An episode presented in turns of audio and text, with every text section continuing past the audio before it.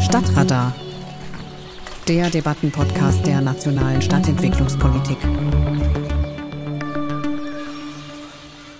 In der heutigen Ausgabe von Stadtradar, der Debattenpodcast, geht es um den Zustand unserer Innenstädte. Wir haben im vergangenen Jahr schon einmal darüber gesprochen, als es um die sogenannte produktive Stadt ging, wie man also auch das Gewerbe wieder in unseren Innenstädten ansiedeln oder fördern kann. Ja, schon jetzt spüren die Kommunen ja, wie der Onlinehandel den örtlichen Einzelhändlern zusetzt. Die Büroarbeit, das hat die Corona-Pandemie eingeleitet, wird zumindest in Teilen ins Homeoffice verlagert. Die Mieten sind immer noch hoch, obwohl sich hier und da ja der Leerstand bereits abzeichnet. Wie steuert man da um, fragen wir heute. Wie schafft man unter dieser Übermacht des Handels niederschwellige Kultur- und Bildungsangebote, Orte der Zusammenkunft, Coworking Spaces? Wie schafft man diese Orte zu etablieren und wie hält man die Innenstädte auch nach Ladenschluss lebendig? Müssen wir das vielleicht alles ganz neu denken? Ich bin Marietta Schwarz und ich begrüße zu unserer heutigen Podcast-Ausgabe zwei Stadtplaner, die seit vielen Jahren Erfahrungen haben in der Beratung von Kommunen, bei der Vernetzung unterschiedlicher Akteure und bei der Entwicklung von Beteiligungsverfahren bis hin zu deren Realisierung. Stefan Kruse vom Stadtplanungsbüro Juncker und Kruse erforscht zum Thema Stadtentwicklung und Einzelhandel und berät seit über 25 Jahren Kommunen. Das Büro hat seinen Sitz in Dortmund und ist deutschlandweit tätig. Herr Kruse, herzlich willkommen. Hallo. Und Jens im Orde vom Projekt- und Kulturberatungsbüro im Orde in Münster. Jens im Orde ist auch Geschäftsführer des Netzwerk Innenstadt NRW. Hallo, Herr im Orde. Hallo, Frau Schwarz. Sie sind beide also schon wirklich lange im Beratungsgeschäft, beobachten die Entwicklung der Kommunen entsprechend lange. Was würden Sie denn sagen, wie dramatisch ist die Situation jetzt? Also vielleicht können Sie beide ja auch mal ein paar Zahlen oder persönliche Erfahrungen liefern. Fangen wir vielleicht mal mit Ihnen, Herrn im Orde, an. Also ich sag mal so Zahlen, da steht, glaube ich, Stefan Kruse eher danach. Für, bei mir ist es eher, sage ich mal, die subjektive Empirie. Die Corona-Pandemie hat eigentlich in den Städten was nach vorne gebracht, was vorher auch sowieso schon da war. Wir reden seit 20 Jahren darüber, dass sich die Innenstädte verändern müssen, dass sich der Einzelhandel neu sortieren muss, dass es vielleicht auch zu viel Einzelhandel in den Innenstädten gibt. Also es ist nichts Neues. Diese Pandemie hat da nur ein Brennglas draufgelegt und da noch mal ein bisschen das stärker werden lassen. Gleichzeitig reden wir aber auch immer in den Innenstädten schon sehr, sehr lange darüber, wie andere Funktionen denn dazukommen können. Aber, und da war die Akzeptanz bisher nicht da, was anderes zu denken als die Federführung durch den Einzelhandel. Und das hat sich verändert, das hat sich signifikant verändert, dass jetzt nämlich durchaus eine Möglichkeit ist, auch in den Kommunen darüber zu reden, mit der Verwaltung und der Politik darüber zu reden, dass sich die Innenstädte inhaltlich und strukturell verändern müssen. Komme ich mit Zahlen. Was Jens Imorde ja gerade richtigerweise gesagt hat, die Innenstädte waren schon, ich bleibe jetzt mal im Bild der aktuellen Situation, schon immer Patienten und das sicherlich über mehrere Dekaden. Sie waren aber nie so richtige Beatmungspatienten. Was wir festgestellt haben, tatsächlich in den letzten 24 Monaten, wir hatten es immer in den Innenstädten mit Leerstandssituationen zu tun. Man braucht auch immer so ungefähr 10 Prozent des Innenstadt-Einzelhandels zum Beispiel, um einfach auch Umzug ermöglichen zu können, also um Optionen bieten zu können. Ich brauche ja leere Ladenlokale, ich brauche Grundstücke. 10 Prozent sind normal, ja? Bis zu 10 Prozent sind ungefähr normal, genau. Und das hat sich natürlich ein Stück weit verändert. Das heißt also, wir haben festgestellt durch aktuelle Erhebungen, die wir in verschiedenen, insbesondere Großstädten durchgeführt haben, dass sich die Leerstandssituation zum Teil um 50 Prozent, also auf 15, 16, 17 Prozent erhöht hat. Das ist sicherlich ein jetzt erstmal kurzfristiger Effekt der Corona-Pandemie. Die spannende Frage ist natürlich, bleibt es dabei?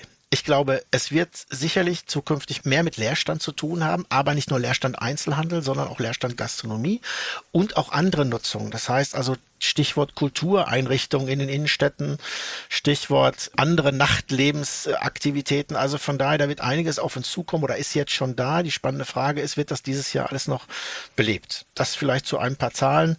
Äh, vielleicht auch noch eine Zahl, die in den letzten Wochen oder Monaten immer so ein bisschen durchwaberte. Der Hauptverband des deutschen Einzelhandels hat ja gesagt, er rechnet mit 100.000 Schließungen von Betrieben. Jetzt hat er es nochmal irgendwie erweitert. Wenn man das mal runterrechnet, das haben wir mal gemacht tatsächlich, übertragen auf die gesamte Bundesrepublik, wenn also 100.000 Schließungen dazukämen, dann würde das bedeuten, dass 11 Prozent der Ladenlokale sozusagen leer fallen würden. Wir haben da mal den ganzen Lebensmittelbereich ausgenommen. Also alles das, was von der Corona-Pandemie nicht betroffen war, haben wir rausgerechnet, haben den restlichen Bestand genommen. 100.000 Betriebe in Relation gesetzt, macht ungefähr 11 Prozent mehr Leerstand durch die Corona-Pandemie. Also man hat ja auch so dieses Bild von kleinen Städten, Mittelstädten, wo dann ganze Straßenzüge, nicht ganze, aber oft 50 Prozent gefühlt zumindest leer stehen. Ich glaube, das ist ein Gefühl, das ist kein realer Fakt. Und das Kuriose ist tatsächlich, dass die kleineren und Mittelstädte noch nicht von Leerstand betroffen sind, also vermehrt durch die Corona-Pandemie. Das heißt, da ist es noch nicht angekommen. Die Frage, die damit schwingt, ist natürlich, wird es da überhaupt ankommen? Also wird diese Leerstandsproblematik, die durch Corona jetzt äh, beschleunigt wurde, tatsächlich kommt die überhaupt in den kleineren und Mittelstädten an oder ist es wirklich ein Phänomen, was Großstädte betrifft? Und da muss man einfach sagen, auch das ist schon ein Punkt. Denken Sie an die Warenhauskrise, die ist ja auch schon relativ lange oder auch andere Krisen. Das sind unternehmensgesteuerte Krisen. Das hat mit Corona nichts zu tun. Also der Rückzug verschiedener Unternehmen aus den Innenstädten, die Insolvenzen oder der Rückzug aus dem europäischen Geschäft von international tätigen Unternehmen. Das sind ja keine Phänomene, die durch Corona jetzt erst zu tragen gekommen sind. Denn das spricht dafür, dass sich im Moment nämlich eigentlich vor allen Dingen Filialisten aus dem Markt zurückziehen. Und da kommen dann die Zahlen zum Tragen, die zum Teil im Handelsblatt, im Wirtschaftsnachrichten und so weiter genannt wurden. 50 Prozent aller Filialen C&A in Deutschland sind bis Ende 21 geschlossen worden. Das betrifft wirklich nicht die kleinen und Mittelzentren, sondern das sind die Großstädte, wo sich dann die Filialisten zurückziehen. 25 Prozent aller Douglas-Standorte, vor allem in den Shoppingcentern, sollten bis Ende letzten Jahres geschlossen sein. Ich gehe davon aus, dass das auch passiert ist. Und da könnte ich diese Liste weiterziehen. Das heißt, also an der Stelle kann ich nur das bestätigen, was Stefan gerade gesagt hat, dass nämlich die Filialisten und die Großbetriebe sich eigentlich als Unternehmensstrategie aus den Innenstädten zurückziehen. Zum Teil, weil sie ihr Geschäft stärker auf den Online-Bereich verlagern wollen. Zum Teil aber auch, weil sie gemerkt haben, dass sie in den letzten zehn Jahren eine Flächenausweitung gemacht haben, die sie auf Dauer gar nicht halten können und jetzt die Möglichkeit haben, und da ist die Pandemie für diese Unternehmen ein Segen gewesen, weil wer redet über C&A? Wer redet über H&M? Wer redet über Douglas, die ihre sozusagen eine Flächenbereinigung durchführen. Kein Mensch redet darüber und es läuft geräuschlos ab, was ohne die Pandemie mit Sicherheit so nicht passiert wäre. Okay, äh, interessant. Also es gibt Filialisten, die sich aus den Städten massiv zurückziehen. Ja, das haben wir jetzt gerade gelernt. Mir fallen dann aber auch so äh, Unternehmen ein wie Apple, die sich ja dann doch immer mehr in den Städten auch noch etablieren mit Läden ich glaube, wenn man das saldiert betrachtet, gibt es viel, viel mehr Rückzüge als Zuzüge. Es gibt natürlich gerade das Thema Onlinehandel. Da gibt es ja auch eine, eine, Rückwärtsbewegung, wenn man so will. Viele Unternehmen haben jetzt gemerkt, dass sie eben auch offline tatsächlich vor Ort präsent sein müssen, um die Klientel entsprechend auch bedienen zu können. Das heißt, die kommen gebürtig aus dem gesamten Online-Geschäft und machen jetzt verschiedene Shops in den zentralen Lagen der Fußgängerzonen, um dort weiter präsent zu sein. Das ist im Prinzip ja auch eine Bewegung, die relativ jung ist. Und die ganzen Offline-Unternehmen, die klassischen alten Einzelhandelsunternehmen und Konzerne, die bauen ja erstmal ganz langsam ihre ganzen Online-Kanäle auf. Und die haben auch gemerkt, dass es ein unheimlich zähes Geschäft ist kostenintensiv, personalintensiv und erstmal mit wenig Umsatz verbunden. Das haben ja Salandos und wie sie alle heißen am Anfang auch gemerkt. Die sind ja jahrelang mit roten Zahlen. Was bedeutet gefahren. das denn für die Städte? Also wir haben einen gewissen Leerstand, wir haben einen Wandel, einen Austausch, kann man sagen. Die einen ziehen sich zurück, dafür kommen neue quasi aus dem Online-Geschäft, die sich äh, in den Straßen unserer Städte etablieren. Könnte man ja sagen, ist doch alles in Ordnung ich muss auch gestehen, ich sehe es nicht so dramatisch, wie es manchmal auch tatsächlich, ja, also meine These ist tatsächlich, der Einzelhandel wird nach wie vor die prägnante Nutzung in den Innenstädten bleiben. Sie wird sicherlich quantitativ ein Stück weit auf dem Rückzug sein, aber rein als Motor, als Pacemaker, als Schrittmacher dieser einer Innenstadt wird, muss Einzelhandel da sein und wird auch funktionieren. Gerade was Großstädte angeht, große Innenstädte, aber auch in Mittelzentren wird das definitiv so also sein. Also sind, das ist ja auch so ein Vorwurf an unsere Innenstädte, dass sie monofunktional sind, weil sie so stark vom Handel dominiert sind. Ja, ich sag mal so, wenn sie überhaupt eine Funktion haben, dann ist das ja schon mal gar nicht so schlecht. Ja? also ich glaube, wer heute noch davon ausgeht, dass eine Innenstadt oder welche auch immer, ob das jetzt Warendorf, Everswinkel, Espelkamp oder München ist, dass sie monokausal oder monostrukturell aufgestellt ist, ist ja völliger Quatsch. Also ich habe immer Dienstleistungen. Wenn das Rathaus in der Innenstadt habe ich spätestens dann habe ich Dienstleistungen, weil da komme ich nicht drum rum, da muss ich manchmal hin.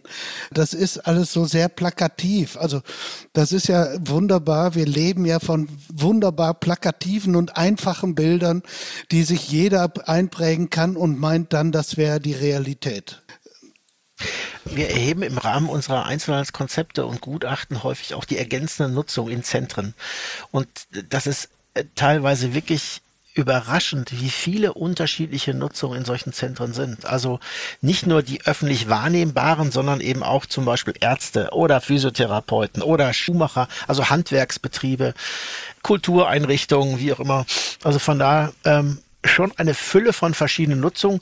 Das Bild wird ja geprägt vom Einzelhandel. Das heißt also, gerade in Großstädten ist es natürlich so, dass sie erschlagen werden, im, im, jetzt im übertragenen Sinne, von dem Einzelhandel. Aber dahinter verbirgt sich natürlich noch viel, viel mehr. Aber warum wird dann seit 20 Jahren über die Krise der Innenstädte gesprochen?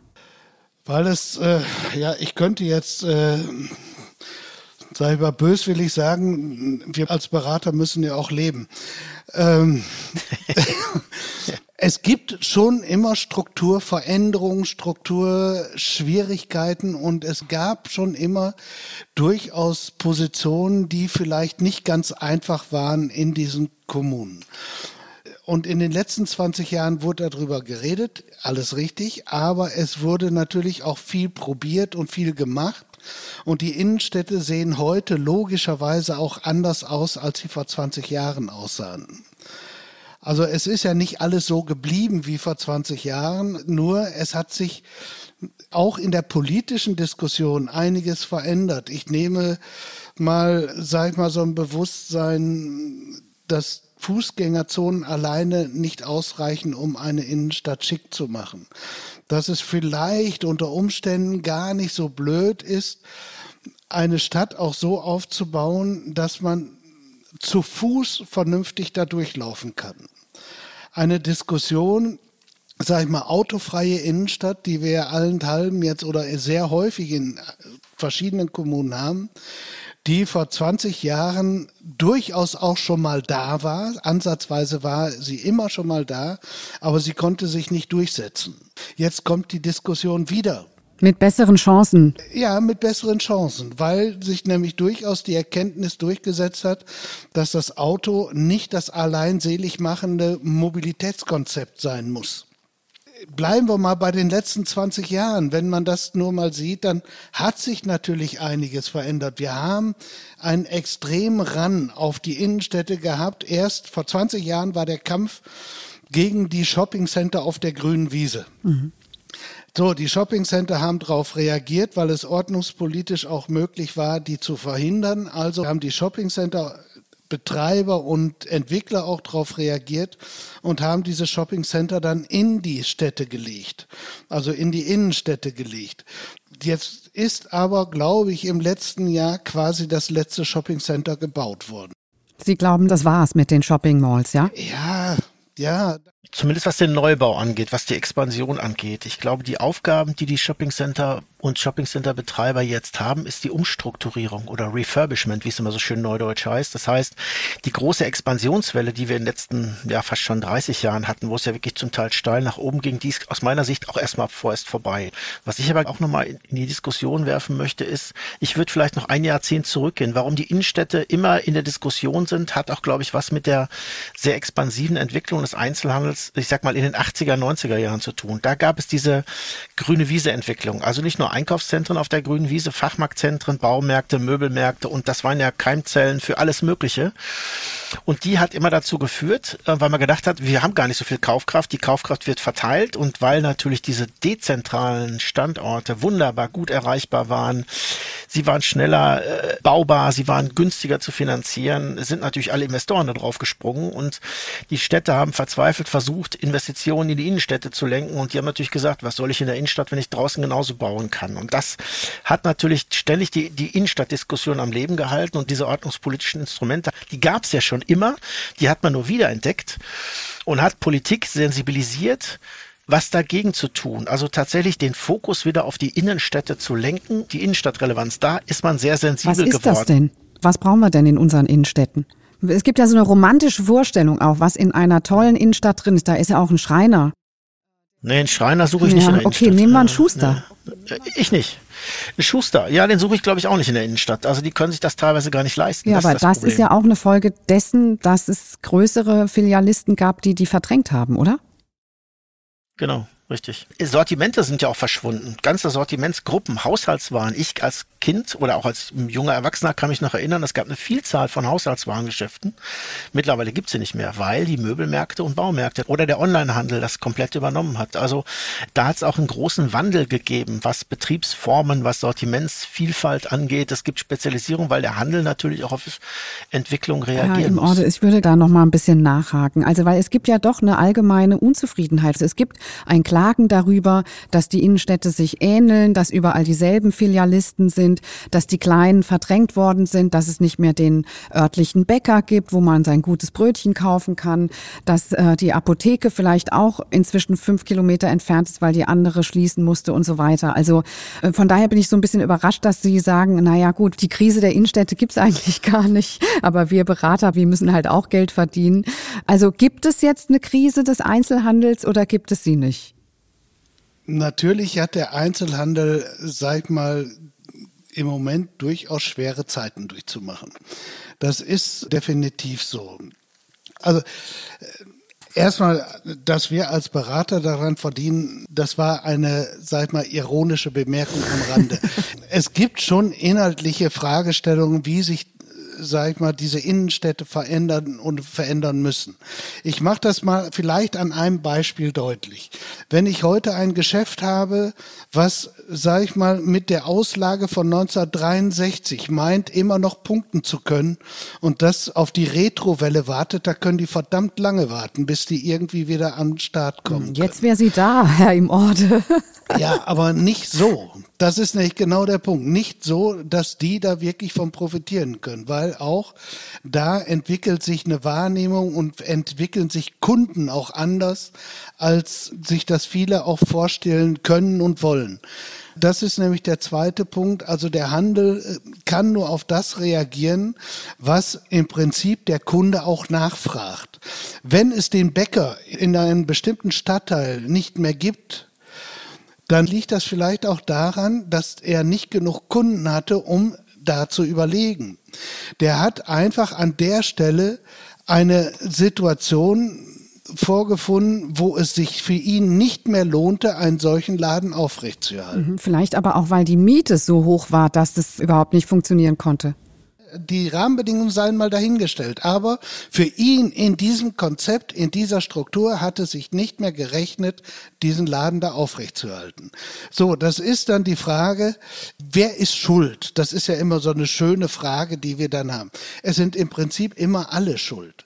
Also der Eigentümer, der da seine Mietvorstellungen hat, Immobilien sind eine Ware. Angebot und Nachfrage bestimmen den Preis, habe ich mal in den Betriebswirtschaften gelernt. Ist schon lange her. Aber das gilt an bestimmten Stellen immer noch. Und wenn müssen wir uns selber auch mal reflektieren, wenn wir eine Immobilie hätten, die ich nicht habe, die ich dann mehr oder mit höheren Preisen vermieten könnte, dann würde ich es wahrscheinlich auch tun. Ich finde dennoch, äh, ist es doch ein Unterschied, ob der Bäcker nicht genug Kunden hat, weil seine Brötchen nicht schmecken oder weil seine Auslage einfach wie aus den 60er Jahren aussieht oder ob er genug Kunden hat, aber es sind dennoch viel zu wenig Kunden, um die Miete zu zahlen. Das finde ich ist schon ein gravierender Unterschied, wenn man darüber spricht, wer kann sich halten oder wer würde sich gerne halten in der Innenstadt. Das ist auch noch eine Frage, finde ich. da muss ich Jens immer oder ein bisschen widersprechen. Die, die Frage tatsächlich nach der Henne und dem Ei. Also die Frage, was die Einzelhandelsunternehmen immer gerne nach vorne schieben, ist, dass sie ja nur Kundenwünsche befriedigen. Das heißt also, wenn es neue Sortimentierung gibt, neue Betriebskonzepte gibt, dann versuchen sie immer nur die Wünsche der Kunden sozusagen zu erfüllen, weil die das nachfragen. Dem würde ich nicht zustimmen wollen, sondern in der Regel ist es so, dass die Unternehmen regelmäßig natürlich ihre Betriebskonzepte überprüfen, optimieren und zwar unter ökonomischen Gesichtspunkten. Die haben ganz klar ökonomische Interessen, die im Vordergrund stehen, Umsätze, Renditen und so weiter. Und die wollen und müssen sie an Standorten realisieren, wo das eben auch ist. Und da spielen Innenstadtstandorte häufig nicht die erste Rolle, sondern diese dezentralen Standorte. Und jetzt komme ich zu diesem Standortwettbewerb. Das heißt, der Bäcker, mein Lieblingsbäcker zum Beispiel in Dortmund, der hat ein Ambiente aus den 60er Jahren, aber der hat auch die Kundschaft. Ja, und ich glaube, dass dieser Bäcker natürlich in einem Nebenzentrum Schwierigkeiten hätte. Aber ich glaube, dieser Standortwettbewerb und da kommt jetzt auch die Politik irgendwann ins Spiel, die dann natürlich sagt, wir wollen eine möglichst gute Versorgungssituation für unsere Bürgerinnen und Bürger in unserer Stadt, in unserem Ortsteil haben. Und dann kommt eine Firma A oder eine Firma B und sagt, ich mache das an dem und dem Standort, wohl wissend, die Kaufkraft ist gar nicht für so viele da, sondern wenn der neue kommt, geht ein oder zwei quasi vielleicht in dem Zentrum in der Innenstadt, gehen dann über die Wupper. Das wird dann aber billigend in Kauf genommen. Das ist jahrelang oder jahrzehntelang so gelaufen. Und das hat die Innenstädte geschwächt. Also diese Wettbewerbssituation, das ist nicht mhm. ausgewogen. Haben denn die Kommunen sich inzwischen anders aufgestellt? Also ich sag mal wehrhafter? Äh, die Situation in den Kommunen ist ja so, es gibt, glaube ich, nie, hat noch nie eine Situation gegeben, dass die Augenhöhe der kommunalen Gremien, Verwaltung und Politik mit dem Investor da war. Aha. Sondern der Investor konnte immer durchaus sehr deutlich sagen, ich gehe dahin oder ich gehe da nicht hin. Mhm. Und es gibt immer den Wunsch einer Kommune von Ansiedlung. Und wir reden über den öffentlichen Sektor. Wenn wir über die Stadt reden, reden wir über die Stadtplanung, Verwaltung und auch die Politik. Man muss sich mal vor Augen halten, dass es natürlich Möglichkeiten gibt, in der Politik und in der Verwaltung bestimmte Regelungen zu treffen. Aber alles, was es an wirtschaftlichem Handeln gibt in der Stadt, ist in der Regel privat. Aber und das zeigt sich gerade im Moment, wo es in einigen Kommunen durchaus Leerstände gab und die jetzt versuchen, durch bestimmte Aktionen, sag ich mal, auch was dagegen zu setzen. Dieses Sofortprogramm des Landes, des Bundes, des, der aller Länder mittlerweile fast, die ja so Anmietungen durch die Kommunen forcieren, wo dann mal Start-ups reinkommen mit subventionierten Mieten und so weiter. Und es gibt viele Städte, wo das wirklich extrem gut funktioniert, wo auf einmal neue Formen von von Einzelhandel in eine Stadt kommen, die vorher gefühlt eben keine Chance hat. Und ich habe heute dieses Gespräch da mit Nettetal gehabt, die das auch nutzen, die insgesamt zehn Leerstände in der Innenstadt hatten und über dieses Sofortprogramm vier neue Konzepte da reingezogen haben, wo sie auch sehr genau geguckt haben, was geht und was passt. Und jetzt sind fünf weitere Leerstände behoben worden ohne die Förderung, weil die gemerkt haben, oh, hier passiert was und da wollen wir teilhaben. Da wollen wir mitspielen wenn eine Stadt was tun will, jetzt für die Innenstadt, dann können sie im Prinzip die Rahmenbedingungen verändern, aber die können nicht dafür sorgen, dass in einem bestimmten Laden ein bestimmtes Sortiment angesiedelt wird. Okay, und welche Rahmenbedingungen kann man ändern? Auch das sind sind durchaus schon einige. Ich kann vor allen Dingen die Rahmenbedingungen, das heißt die Infrastruktur so aufbauen, dass sie für eine Stadt attraktiv sein können, dass sie Aufenthaltsmöglichkeiten gibt in der Innenstadt, dass eine Fußgängerzone nicht so aussieht wie in den Gründungsjahren um die 80. Aber wie soll sie denn aussehen, Ihrer Meinung nach? Ich glaube, das kann man nicht, das kann man nicht, kann man nicht äh, pauschal beantworten. Nein, nein, das muss individuell entschieden werden. Also wenn ich jetzt definiere, meine Innenstadt, ich habe ein städtebauliches Leitbild, ich habe einen Leitbildprozess gemacht, ich stelle mir die Stadt in den nächsten 20, 30 Jahren vor, ich habe also ein Bild von meiner Innenstadt entwickelt, brauche ich natürlich, ich brauche Menschen, private wie öffentliche, mit denen ich das erzielen kann, mit denen ich das mit den Weg gehen kann und wie ich das erreichen kann. Und das sind Prozesse, das sind prozessuale Strukturen, wo ich natürlich auf die einzelnen Menschen und auf die einzelnen Institutionen zugehen muss. Das heißt, Kommunikation ist ein ganz, ganz wichtiger Schritt. Es gibt einige Städte, die das schon lange, lange machen. Da funktioniert es auch ganz gut. Also die Stadt Dortmund zum Beispiel, die hat schon vor vielen Jahrzehnten sozusagen ein Innenstadt Bild sozusagen entwickelt, was sie heute noch umsetzt. Natürlich immer wieder angepasst an moderne, neuere Entwicklungen, aber das Grundkonzept, die Grundstruktur der Dortmunder Innenstadt, die schon sehr lange in den Köpfen und wird auch, sagen wir, legislaturübergreifend, das ist ja auch wichtig, legislaturübergreifend sozusagen immer von Rat zu Rat sozusagen mhm. weitergetragen. Wie fiel jetzt bei Ihrer Schilderung das Wort Beteiligungsverfahren ein, was ja irgendwie zurzeit auch groß geschrieben wird, Reallabore, man probiert mal aus, das anders zu machen, man spricht mal auch mit denen, die jetzt nicht so viel Geld in der Hand haben, aber doch einen Willen als Bürger. Welche Erfahrungen haben Sie da gemacht? ich sag mal, positive und negative. Also ähm, das ist nicht immer nur positiv. Ich glaube, Bürgerbeteiligung ist sicherlich ein wichtiger Prozess. Man muss aber wissen, dass man nicht alles über Bürgerbeteiligung regeln kann. Ist mhm. zumindest Was meine kann man Erfahrung. nicht regeln über Bürgerbeteiligung? Also tatsächlich die spannende Frage, wo soll Einzelhandel stattfinden? Wenn Sie Bürger fragen oder mich auch als Bürger fragen, habe ich natürlich auch spezielle Vorstellungen. Die sind nur nicht immer kompatibel, sagen wir, mit den rechtlichen Vorgaben. Und solche Dinge kann man zum Beispiel nicht in eine Bürgerbeteiligung geben. Man kann nicht mit Bürgern diskutieren, wie, wie eine Sortimentsliste aussieht. Anderes, zum Beispiel ein Leitbildprozess kann man zum Beispiel sehr gut in einen Bürgerbeteiligungsprozess oder in ein entsprechendes Verfahren bringen. Das geht schon. Also wo man dann auch mit Jugendparlamenten zum Beispiel arbeitet. Also welche Zielgruppen brauche ich? Ne? Ich kann ja nicht nur mit den Alten diskutieren, wie die Stadt in 20 Jahren aussieht. Wenn ich mit 60-Jährigen diskutiere, wie ihre Stadt in 20 Jahren aussieht, dann diskutieren die, wie sie in 80 sind. Das macht ja keinen Sinn, sondern ich brauche dann vielleicht auch diejenigen, die 15 sind, weil die möchten dann in 20 Jahren ja auch noch in ihre Innenstadt ich gehen. Ich bin etwas überrascht, weil ich stelle mir vor, dass je konkreter etwas ist, desto mehr kann man auch jemanden zur Mitbestimmung animieren. Also es wäre doch für einen Bürger viel interessanter zu sagen, diese sogenannte Sortimentsliste, die soll so und so und so aussehen, als dass ich anfange, irgendwelche komischen Leitbilder mit Bürgern zu entwickeln. Was haben die denn davon? Das ist eben die Krux an der Sache. Es gibt zum Beispiel, jetzt bleibe ich mal bei dem Bild Sortimentsliste. Es gibt tatsächlich in Nordrhein-Westfalen den Landesentwicklungsplan und dieser Landesentwicklungsplan NRW legt solche Sortimentslisten als Ziel der Landesplanung zugrunde. Und da kann keine Kommune das auf ihrem eigenen Stadtgebiet anders definieren. Das geht gar nicht. Also es sind gesetzliche Vorgaben, die das verhindern. Und das zu erläutern okay, ist aber das schwer. wäre doch mal ein Punkt, ne? da vielleicht dann ranzugehen, oder? Das ist schwierig. Ja, ja, es ist, also selbst mit Politik, äh, wir haben sehr viel mit Politik zu tun und das sind ja auch äh, meistens Hobbypolitiker und die müssen ja sehr vielfältig aufgestellt sein. Klima, Verkehr, Wohnen, Umwelt, Gewerbe. Und das ist mittlerweile so kompliziert, die einzelnen Sachverhalte, das kann man ihnen gar nicht vorwerfen. Aber denen schon zu erläutern, die ja regelmäßig in Bauausschüssen oder Stadtentwicklungsausschüssen mit solchen Themen zu tun haben, für dieses meistens schon kaum nachvollziehbar, warum das jetzt so ist. Die müssen es quasi schlucken, weil es von der Verwaltung natürlich auch vorgelebt wird, weil die, einfach die gesetzlichen Grundlagen so sind, wie sie sind. Und was ja auch noch ein Punkt ist, das ist immer so dieses Thema Bürgerbeteiligung, dann kommen unheimlich viele Wünsche, werden ja vorgetragen. Ich möchte das Kino da haben, den Spielplatz hier haben oder ich möchte mehr Aufenthaltsqualität.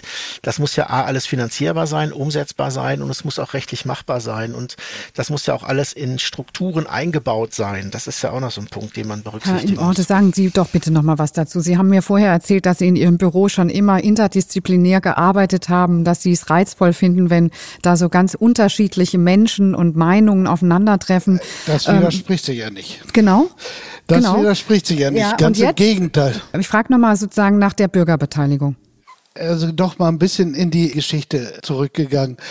Bürgerbeteiligung gibt es schon als Format, als Struktur sehr, sehr lange. Das heißt also, es gab immer den Wunsch oder die Notwendigkeit, über Baugesetzbuch Bürger zu beteiligen. Allerdings hat sich das in den letzten, ja, ich sag mal 15, 20 Jahren erheblichst verändert, dass dann nämlich wirklich Beteiligung auch als Beteiligung gesehen wurde. Vorher war das eher so, ja, also laut Baugesetzbuch müssen wir beteiligen, also machen wir eine Informationsveranstaltung und nennen das Beteiligung und danach machen wir, was wir wollen. Diese Geschichten gehen heute nicht mehr. Das funktioniert nicht mehr. Also Beteiligung heißt, und da gibt es unterschiedliche Ebenen an Beteiligung. Einerseits ist es eine Information, das kann ja auch schon eine Beteiligung sein. Aber es ist die Frage, und da sind wir bei diesen Leitbildern oder bei diesen Strukturdebatten, wie soll unsere Stadt in Zukunft aussehen? Das ist eine Ideenfindung oder eine Strukturbildung, die sehr gut auch mit Bürgerinnen und Bürgern gemacht werden kann. Und es gibt mittlerweile eine ganze Reihe von Initiativen, wo man sagt, die Bürgerinnen und Bürger wissen eigentlich sehr genau, nicht nur, was sie wollen, sondern was auch passieren muss in ihrem Stadtteil, damit sich positiv was verändert. Es gibt mittlerweile sehr viele Ansätze, wo wirklich da Sachen entwickelt wurden und Strukturen eingezogen wurden, die nicht nur auf diesen Prozess bezogen wichtig waren, sondern auch danach in der Umsetzung extrem bedeutend waren. Beispiel, da nenne ich jetzt mal ein konkretes äh, Beispiel. In Hildesheim hat man nach diesen ganzen Prozessen, die jetzt auch noch durchaus anstehen, einen Beraterkreis der Akteure der Innenstadt geholt, zusammengeholt und hat gesagt, wir brauchen euch, wir brauchen eure Expertise, um mit euch zusammen auch die Umsetzung dieser Projekte, die wir jetzt vorhaben, zu beraten. Was kommt zuerst? Was müssen wir als erstes machen? Was kommt danach? Wie können wir das eintüten? Und daraus sind wunderbare Projekte entstanden, die aus den Akteuren, wo Immobilienbesitzer, Händler, Vertreter der Werbegemeinschaft, die IAK, Stadtmarketing sitzen da zusammen und entwickeln über diese Form Möglichkeiten der Einmischung in diese Innenstadt. Und das ist schon extrem spannend, was mhm. dann da läuft. Mhm. Weil wir jetzt nicht mehr so viel Zeit haben. Ich würde gerne noch mal so konkret auf diese Veränderung des, wenn wir es nicht Krise des Einzelhandels nennen, sondern die Veränderung des Einzelhandels zurückkommen. Also wir haben ja am Anfang unseres Gesprächs gesagt, da ist schon einiges im Wandel. Also zum Beispiel kann man sagen, es gibt einen Rückzug, eine teilweise Reduzierung des Einzelhandels in unseren Städten. Und zwar sieht man das in den Großstädten mehr als in den Klein- und Mittelstädten. Da, soweit d'accord, oder? Ja. Okay. Ja. Was werden wir an diesen Stellen künftig haben, in diesen Flächen? Also Sie haben auch erwähnt, dass teilweise diese großen Einkaufszentren irgendwie refurbished werden, die verändern sich auch, die werden vielleicht auch nicht mehr so gebraucht. Hat man ja irgendwie auf Biennalen auch schon gesehen, verwaiste Einkaufszentren, die Geschichten kennt man irgendwie aus den USA auch. Also wie glauben Sie, werden sich Städte verändern, wenn Einzelhandelsflächen jetzt einfach frei werden? Ich glaube, dass hängt davon ab, welche Lagen betroffen sind. Also wir gehen eigentlich davon aus, von einem Konzentrationsprozess heißt, der Einzelhandel schrumpft auf ein Konzentrat zusammen und dann werden normalerweise an den Rändern die entsprechenden Flächen frei. Also in den zentralen Lagen eher weniger, sondern an den Rändern, in den Seitenlagen und so weiter. Und dann ist die spannende Frage, was ja auch in den letzten Jahren sehr, sehr nicht modern geworden ist, das falsche Wort, sondern was ja immer wieder stärker in den Fokus gerückt ist, Thema Wohnen tatsächlich. Das betrifft sowohl Großstädte als auch Mittelstädte, aber insbesondere auch Kleinstädte, wo man also tatsächlich wieder in den Innenstädten verstärkt wohnt, auch in den Erdgeschosszonen. Wir hatten also schon zwei, drei Städte, die jahrzehntelang durch Einzelhandel geprägt waren, wo jetzt mehr oder weniger nur Leerstand herrscht und dort tatsächlich auch in den Erdgeschosszonen, in ehemaligen Ladenlokalen, die wieder umgebaut wurden zu Wohnraum, also nicht nur zu gewerblichen Einheiten, sondern wirklich zu Wohnraum. Also ich glaube, das Thema Wohnen wird noch verstärkter in die Innenstädte ziehen. Wo ich immer so meine Probleme habe, ist das Thema Gastronomie. Das ist immer so ein Reflex, der immer wieder kommt. Und meine Gegenfrage ist immer, wer soll das alles essen und trinken? Weil ja die Gastronomie sowieso immer durch so eine sehr hohe Fluktuation geprägt ist in den Innenstädten. Und wenn jetzt noch mehr Gastronomie kommen soll, glaube ich, fehlt schlicht und ergreifend die Nachfrage dafür. Das heißt, man produziert dadurch möglicherweise wieder neue Leerstandsspiralen. Also Gastronomie kann ich mir da eher weniger vorstellen. Coworking Spaces, also Thema Arbeiten sozusagen mit modernen Formen. Coworking ist ja da so ein Stichwort, was dann möglicherweise verstärkt kommt. Vielleicht auch wieder mehr das Thema Freizeitkultur stärker in die Innenstädte zurückzieht. Da hat es ja auch so eine andere Bewegung gegeben, auch eine Rausbewegung, wieder eine Zurückbewegung. Was wäre das? Das könnten so Punkte sein. Kino? Ja, Kino finde ich schwierig, weil Kino, Streaming und äh, die ganzen Netflix und so haben ja eher dazu beigetragen, dass äh, es sogar noch zu einer weiteren Verschärfung für die Kinosituation insgesamt gekommen ist. Also von der Kino kann ich mir eigentlich weniger vorstellen eher neue Formen von Freizeit. Jetzt auch für die, ich sag mal, für die jüngere Generation, ne? die ganzen Online-Geschichten, die passieren, diese Escape Rooms und wie auch immer, also dass es dann neue Formen von Freizeit gibt in den Innenstädten, die man heute zum Teil äh, vielleicht von zu Hause macht, die dann aber dann vielleicht verstärkt tatsächlich in solchen Einheiten kommen. Das ist das eine. Das zweite, und da bin ich irgendwie sehr skeptisch ist auch so eine Sau, die durchs Dorf getrieben wird. Überall, wo Einzelhandel rausgeht, kommt die Politik jetzt und will da Kultur haben. Da kriege ich ein Stück weit die Krise. Weil, und das als äh, Kulturmensch. Ja, ich kriege deshalb die Krise, weil wir kämpfen seit 30 Jahren in diesem Bereich darum, Kultur in den Kommunen nicht als freiwillige Aufgabe zu definieren, sondern Kultur als Bestandteil der Daseinsvorsorge zu definieren. Wenn das so käme, dass Kultur auch ein Teil der Daseinsvorsorge ist, dann ist Kultur nicht mehr eine freiwillige Aufgabe, sondern eine klar vorgegebene Aufgabe der Kommunen, die sie zu erfüllen haben. Zurzeit ist das nicht so. Und ich glaube nicht, dass es in den nächsten Jahren so kommt, leider. Weil wir reden zurzeit davon, durch die Pandemie werden die Haushalte total beschädigt werden und wir werden Minuszahlen in den kommunalen Haushalten haben und so weiter. Was wird als erstes gestrichen? Die freiwillige Aufgabe. Logischerweise, weil die anderen sind durch Gesetze vorgegeben, die können nicht gestrichen werden, so ohne weiteres. Das heißt also, wir bauen hier an dieser Stelle einen Popanz auf, der dann aber durch die aktuelle Situation gar nicht mehr bedient werden kann. Und davor möchte ich einfach im Wesentlichen warnen, dass es nicht darum gehen kann und darf, dass es hier irgendwie eine Möglichkeit gibt, eine Statthalterfunktion für irgendeinen Missstand, den es vielleicht gibt, sondern dass Kultur eigentlich viel zu wichtig ist, als sie in so eine Stellvertreterposition zu drängen. Und das ist eigentlich deswegen ich bin ein kulturaffiner Mensch, aber ich warne davor, alles auf die Kultur abzuladen, weil das kann sie nicht leisten. Wenn ich Sie beide richtig verstehe, heißt es aber auch, dass die Leerstandsflächen, die möglicherweise entstehen, in privater Hand bleiben, weil die Kassen ja sowieso leer sind. Also da wird nicht eine Kommune kommen und sagen, wir kaufen das zurück, weil wir brauchen das dafür. Das heißt, man wird weiter eigentlich dann keinen Einfluss haben darauf, außer durch Umwidmung ne, vom Einzelhandel zum Wohnen zum Beispiel, überlässt eigentlich die Entwicklung weiter dem Markt.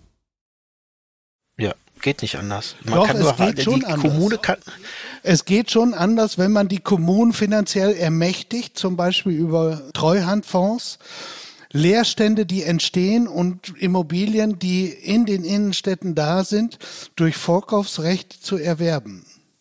Aber das wäre ein Paradigmenwechsel zur bisherigen Politik was die Kommunen dann in die Lage versetzen könnte, ich, das ist ja schon wirklich konjunktiv, was die Kommunen in die Lage versetzen könnte, wirklich auch strukturell in der Stadt zu überlegen, wie kann man mit dieser Innenstadt anders umgehen, als es nur dem Privatier zu überlassen. Ich kenne sogar so kleinere Städte, die sowas machen, die also wirklich bewusst Flächenpolitik betreiben, Grundstücke an- und verkaufen, um die Idee, das Bild ihrer Innenstadt weiterzuentwickeln. Aber das sind Kleinstädte, das können keine Großstädte sein. Ja, also ich glaube, ich kann keine Stadt auf links drehen. Ich kann jetzt nicht sagen, die Dortmunder Innenstadt oder die Bochumer, die Offenbacher oder die Rimmer wird jetzt zukünftig keine Einkaufsinnenstadt mehr sein. Das wird nicht funktionieren, sondern wenn Transformation stattfindet, dann in kleinerem Maßstab an den Rändern. Das ist, glaube ich, die Betrachtung Verantwortungsebene. Und Resilienz, ja, das sind alles so diese wunderbaren Säue, die momentan überall durchs Dorf getrieben werden. Es ist ja so. Genau wie mit diesem Thema, wenn kein Einzelhandel mehr funktioniert, dann kommt Kultur oder Gastronomie. Genau. Ich kann es nicht mehr hören. Das haben wir vor 30, das vor 30 Jahren ist das schon gewesen. Also es ist ja, ist ja auch nichts Neues. Das ist, oh, das, das geht Das nicht. war Stadtradar, der Debattenpodcast mit einer Ausgabe über die Handelskrise in unseren Innenstädten, die vielleicht gar keine ist. Gesprochen habe ich darüber mit Jens Imorde, Geschäftsführer des Netzwerk Innenstadt NRW und Stefan Kruse, Stadtplaner und Berater für Kommunen. Ihnen beiden ganz herzlichen Dank. Bitteschön, immer wieder gerne. Ich bin Marietta Schwarz und alle weiteren Informationen finden Sie unter www.machtstadtgemeinsam.de.